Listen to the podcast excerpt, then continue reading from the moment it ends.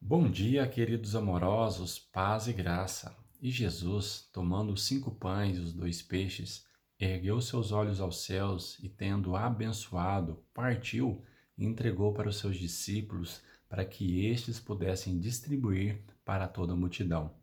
Nessa passagem, Jesus faz o milagre, mas são os discípulos que são os instrumentos de Jesus para fazer chegar esse milagre para toda aquela multidão.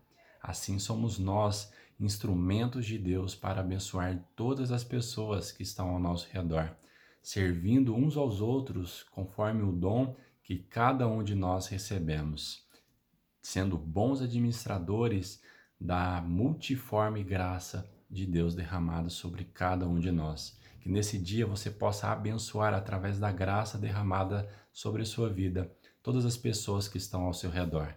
Tenha um dia abençoado em nome de Jesus.